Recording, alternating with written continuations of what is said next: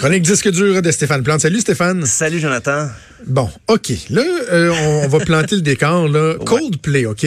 Tout à fait. Euh, c'est un groupe que j'ai adoré, que j'ai adoré il y, a, il y a, longtemps. J'ai tellement aimé leurs deux, leurs deux premiers albums. J'étais un fan, mais c'est devenu un groupe qui, de par certaines prises de position, puis aussi une, certaine incapacité à se renouveler, a fini par me taper un peu ses ah nerfs. Et là, je sais pas pourquoi, j'ai comme l'impression que ce que tu vas me dire va comme accentuer ce sentiment-là? Ben, écoutez, on peut. Euh, tout d'abord, c'est aujourd'hui que leur nouvel album, Everyday Life, euh, est en magasin, sort et disponible. Mais on annonce qu'il n'y aura pas de tournée pour faire la promotion de cet album-là parce que le groupe euh, ne veut pas faire de spectacle, ben, du moins de tournée que ça va avoir un, impact négatif sur l'environnement. Ah, fuck off. Parce qu'on se rappelle la dernière Excusez, là, mais là, come on, là. Non, non, on veut pas en vendre des billets, on veut pas faire d'argent avec. Faut que tu sois arrivé il y a qu'un peu, hein? Faut ben, que tu sois riche pour dire, moi, je ne ferai pas de tournée. C'est ah. probablement un, coup de pub, parce que leur dernière tournée, il y avait eu 122 concerts partout dans le monde, sur tous les continents. Donc, c'est certain qu'il y a une empreinte carbone euh, considérable. Euh, puis Chris Martin euh, à, BBC a dit, ben notre, notre, première, notre prochaine tournée, ce sera le meilleur équivalent possible d'une tournée, mais du point de vue environnemental. On serait déçu de ne pas avoir atteint la neutralité carbone. Et semble-t-il, tous les gros, tous les membres du groupe sont d'accord avec ça. Ça prend un impact positif. ils cherchent le meilleur moyen de faire leur travail. Comment ils vont faire ça? Hey, quelle, quelle, quelle idée ridicule. Faire une tournée mondiale euh, zéro émission. Voyons donc. Ben, ils, vont, ils vont accompagner Greta, là, qui accompagne Greta en voilier, puis ils vont trouver ça plate en esprit de, de, de, de, partir avec juste deux, trois caisses de guitare, un un ampli, parce qu'ils n'auront pas eu moyen de partir avec 28 trucks de tournée. Là. Hey, ben, J'ai l'impression que les, les, prestations vont être plus espacées et que ça va créer un, un événement chaque fois. Et qu'ils vont donner le détail de, de toute leur démarche et tout ça. Puis j'ai l'impression que c'est un coup de pub, mais ce qu'on peut blâmer à la base l'idée environnementale derrière ça. Euh, mais ils vont quand même jouer le 25 novembre, mais à Londres. Donc, ils se déplaceront pas beaucoup. Euh, et c'est tous les profits du concert vont être mis à Client Earth, qui est une organisation environnementale. Euh, ben, mais Chris Martin, il tient, là, il persiste, il dit notre rêve, c'est d'avoir un spectacle sans plastique à usage unique et de le faire ça, va. et de le faire en grande partie grâce à l'énergie solaire. Ah, pardon, je me c'est compliqué. Non, mais non, non, mais non, mais comprenons-nous là, de faire des des shows euh, zéro émission. Il y a des festivals même euh, qui se sont faits cet été. Je me souviens plus où. Là, je suis à Montérégie, Stéphane, peut-être ça dit quelque chose, mais il y, a, eu un festival qui a été fait zéro émission. Toutes des bouteilles ah euh, renouvelables. Ah je trouve ça vraiment bien. Donc, de dire, moi, je veux que mes concerts soient comme ça, OK. Mais une tournée, c'est parce qu'ils n'auront pas le choix de prendre l'avion, d'avoir des cargos pour déplacer, des avions cargos pour déplacer leur matériel de tournée, de faire rouler ça dans des gros trucks polluants. Tu sais, prendre l'avion, un moment donné, il y a de l'utopie aussi. C'était un groupe de ben, musique qui veut faire le tour de la planète. C'est En ce moment, là, à moins que tu réussisses à te téléporter, tu vas, tu vas polluer. C'est peut-être ça la surprise. non, mais j'imagine, Coldplay doit avoir une équipe, honnêtement, pour annoncer ça aujourd'hui, ben, hier, mais l'album sort aujourd'hui. Moi, je pense qu'ils ont un plan. ils vont faire moins de spectacles, mais ils vont espacer tout ça pour faire des plus gros événements chaque fois. Et tu parles des, des festivals. Ça crée une demande. Ouais, c'est exactement. ça crée. Dis, S'ils sont en show à telle place, à tel moment, euh, je sais pas quand est-ce qu'il va y avoir un autre spectacle ou si ça va être aussi proche de chez nous, euh, je me dépêche, je vais y aller, je vais payer le gros prix. Ben, c'est ça, donc c'est marketing. Ben, c'est là que j'en ai. C'est que c'est pas la vertu, ben, c'est pas les bonnes intentions, c'est du marketing. Mais ça crée une demande et ça va donner bonne conscience aux gens qui vont voir le show. Euh, mais tu parlais de festival, c'est vrai que les shows extérieurs, mais c'est la pire affaire. Faut du point de vue environnemental. Mm-hmm. Ils commencent à en avoir des.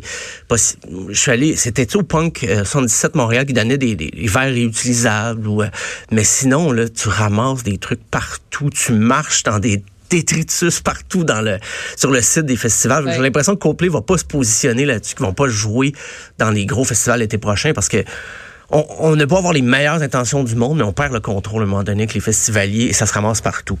Mais il y a justement un festival qui ne reviendra pas euh, l'été prochain, seulement pour une année, à ce qu'on dit. C'est EV Montréal. Evenco a annoncé ça hier que ah l'événement favori des métalleux québécois ne reviendra pas. Euh, mais c'est pas la première année, par contre, qu'il y a une année sabbatique. Là, en 2017, il n'y avait pas eu de, d'EV Montréal. C'est peut-être pour les mêmes raisons. On, on dit qu'il y a beaucoup... pas polluer. Ouais, peut-être, c'est ça. On dit qu'il y a beaucoup de shows euh, de concerts métal qui vont avoir lieu cette année, en, ben, l'année prochaine, en 2020. Puis on veut pas faire de compétitions, autres événements où des fois les artistes, c'est difficile de les faire déplacer deux fois, dire OK, ben venez-vous au EV Montréal, mais ils sont déjà en show au mois de mai, admettons, au Centre Bell. Mais on s'est pas avancé de dire OK, il y a beaucoup de concerts métal qui s'en viennent, mais c'est quoi? On ne le sait pas. Evenco, là-dessus, c'est pas prononcé. Euh, mais c'est sûr que ils vont nous renseigner, bien sûr. On va continuer à, voir les shows qui s'en viennent. Je regardais dans les mois à venir, ben, il y a In Flames à l'Impérial Bell de Québec le 3 décembre et Antellus le 4 décembre. Il y a Korn le 27 janvier euh, au Centre Vidéotron et le lendemain au Centre Bell. Euh, 18 février, Opeth le 16 juin, Ozzy Osbourne avec Marilyn Manson. Pour le moment, c'est ce que j'ai vu de concert métal. Il n'y a pas de quoi annuler un événement de l'ampleur de, de Montréal, mais c'est à surveiller. Les annonces vont continuer à venir, c'est certain, mais semble-t-il qu'il va y avoir beaucoup trop de shows à Montréal et à Québec pour garder un événement comme EV Montréal à, l'été. Donc, c'est à surveiller. Et, là, dans la catégorie euh, inspirée par Jean-Pierre Ferland. Ah, mon Motley Crue. Oh là là, Motley Crue. euh, et, je sais même pas par où commencer cette nouvelle-là. Eux, ils ont été inspirés par leur documentaire sur, euh, sur Netflix qui a connu un énorme succès. Ah oui, ben de, Ça a dû leur donner un petit coup de pied. Euh, là, je, je parlais de métal, mais je vais descendre d'un cran dans le plus air, air metal, hard rock un peu. Motley Crue qui reviennent pour une tournée en 2020. Et je sais pas si vous vous souvenez, les quatre gars avaient signé un contrat en décembre, en décembre 2015, comme quoi ils n'avaient pas le droit de revenir ensemble pour une tournée, quoi, quoi que ce soit d'autre. Euh, ils avaient même donné un ultime concert. Ils avaient célébré les 35 ans de leur carrière. Ils finissaient ça à Hollywood, sur le Sunset Boulevard. Euh, ben, il y en avait plusieurs pour dire à l'époque, c'était un peu n'importe quoi. Mais, euh, écoute, ils vont revenir, mais pas... Pas dans un petit circuit. Ils vont faire une grosse tournée avec Poison et Def Leppard. Les années 80. Le spray net à l'honneur, mes amis. Euh, je sais pas si l'ambiance dans, les loges va être comme c'était dans les années 80 qu'on on a pu voir dans The Dirt. Euh, mais justement, The Dirt, c'est parce que les gars de Motley Crue, ils ont supervisé un petit peu le tournage, ont donné des conseils et ah, ils ont recommencé un peu à être amis sur le plateau du film, plateau de tournage du film. Et puis là, ben, chemin faisant, ils ont trouvé que ben c'était le fun des fois de, de, de, se voir jouer comme ça, mais pourquoi pas jouer soi-même. Et comble de mise en scène, ils ont fait exploser. Ils ont euh, leur contrat, ben, un contrat figurant. Ils ont mis, en fait, une vidéo, puis sur un, un bureau, on voit leur contrat de 2015 exploser. C'est euh, spectaculaire. Puis on sait que ça fait jaser. Personne les prenait au sérieux. Mais là, on, on en rit. Et puis, ils ont dit qu'il y a beaucoup de fans, mais ça, j'ai eu l'occasion un peu de vérifier ça. C'est vrai qu'il y a beaucoup de fans plus jeunes de Motley Crue. Quand ils ont vu The Dirt, ils ont dit, hey, mais j'aurais aimé voir ce groupe-là sur scène. Euh, peut-être pas pour les bonnes raisons, mais maintenant, il y a des fans de plus en plus jeunes. On dirait jusqu'à 18 ans. Il y a comme une tranche d'âge.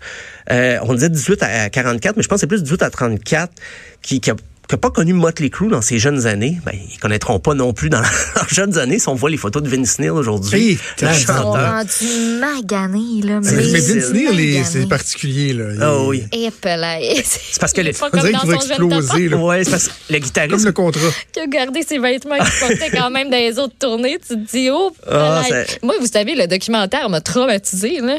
J'ai ah regardé le documentaire. Avec Stéphane, on s'en était parlé avec, euh, avec Benoît Struzac aussi. Puis c'est vraiment bon. Mais moi, je suis là, tabarnouche, mais c'est des malades, ces gars-là. C'est des malades. Ah, ils ont vécu à fond le, le, rythme, le sexe, drogue, rock'n'roll. On parle de Vince Neil, puis on le compare aujourd'hui, mais le guitariste Mick Mars, même dans les années 80, il avait l'air d'être dans la cinquantaine déjà. Et puis il y a eu des grosses opérations dans sa vie. Il sort dans The Dirt, on le voit, il sort de, l'hôpital en chaise roulante, mais on mm. se dit comment qu'il va faire au rythme, partir avec Def Leppard et Poison. Et ça va être euh, quelque chose, juste ça, ça va attirer, je pense, un peu les, curieux, euh, plus que même que les fans de, de Motley Crue. Et, c'était drôle parce que, euh, voyons, le Tommy Lee, avait dit, et ou Nicky Six, Nicky Six avait dit, il n'y aura pas un montant d'argent assez gros pour me faire reprendre la route avec Motley Crue. Alors, je sais pas si on lui a promis des bitcoins ou quelque chose, mais là, il est convaincu cette fois-ci que c'est la bonne. Puis ils vont nous chanter euh, leurs chansons des années 80 un peu partout. Et c'est sûrement une tournée internationale. On n'a pas spécifié que c'était juste américain, mais non, non, je pense que c'est vraiment une tournée mondiale qu'il faut les accaparer. Puis ils en profiteront pour jouer une coupe de tunes de Coldplay pour ceux qui peuvent pas voir Coldplay parce qu'ils font pas de tournée. Coldplay repris par Motley Motley Crue. Ouais, la voix, de, la voix de Vince Neil là-dessus, ça, ça, doit être spécial un peu. Surtout aujourd'hui. Hey, merci Stéphane. On se laisse sur Dr. Feel Good oh. Motley Crue. On se reparle lundi. À lundi. Salut.